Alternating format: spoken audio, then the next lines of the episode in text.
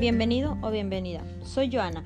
En este podcast te mostraré en qué nos ha afectado esta pandemia del nuevo coronavirus o COVID-19 y en qué nos ha beneficiado.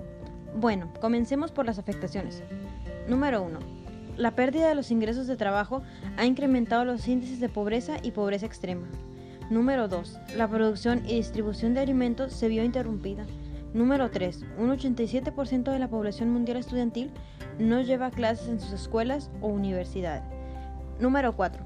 Los niveles de violencia de género se han incrementado considerablemente en la región.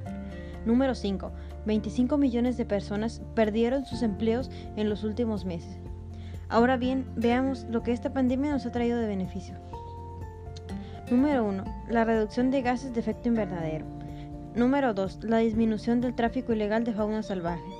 Número 3. Según cálculos del Centro de Investigación de Energía y Aire Limpio, CREA, el cierre de fábricas y comercios en China ha producido una disminución en las emisiones de CO2 de al menos un 25%.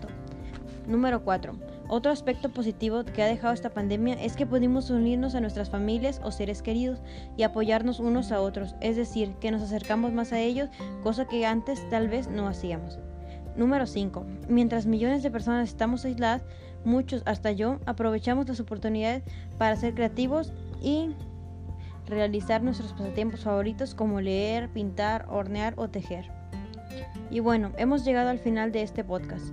Así que dime a ti, dime, ¿a ti qué te parece? ¿Que esta pandemia nos afectó o nos benefició?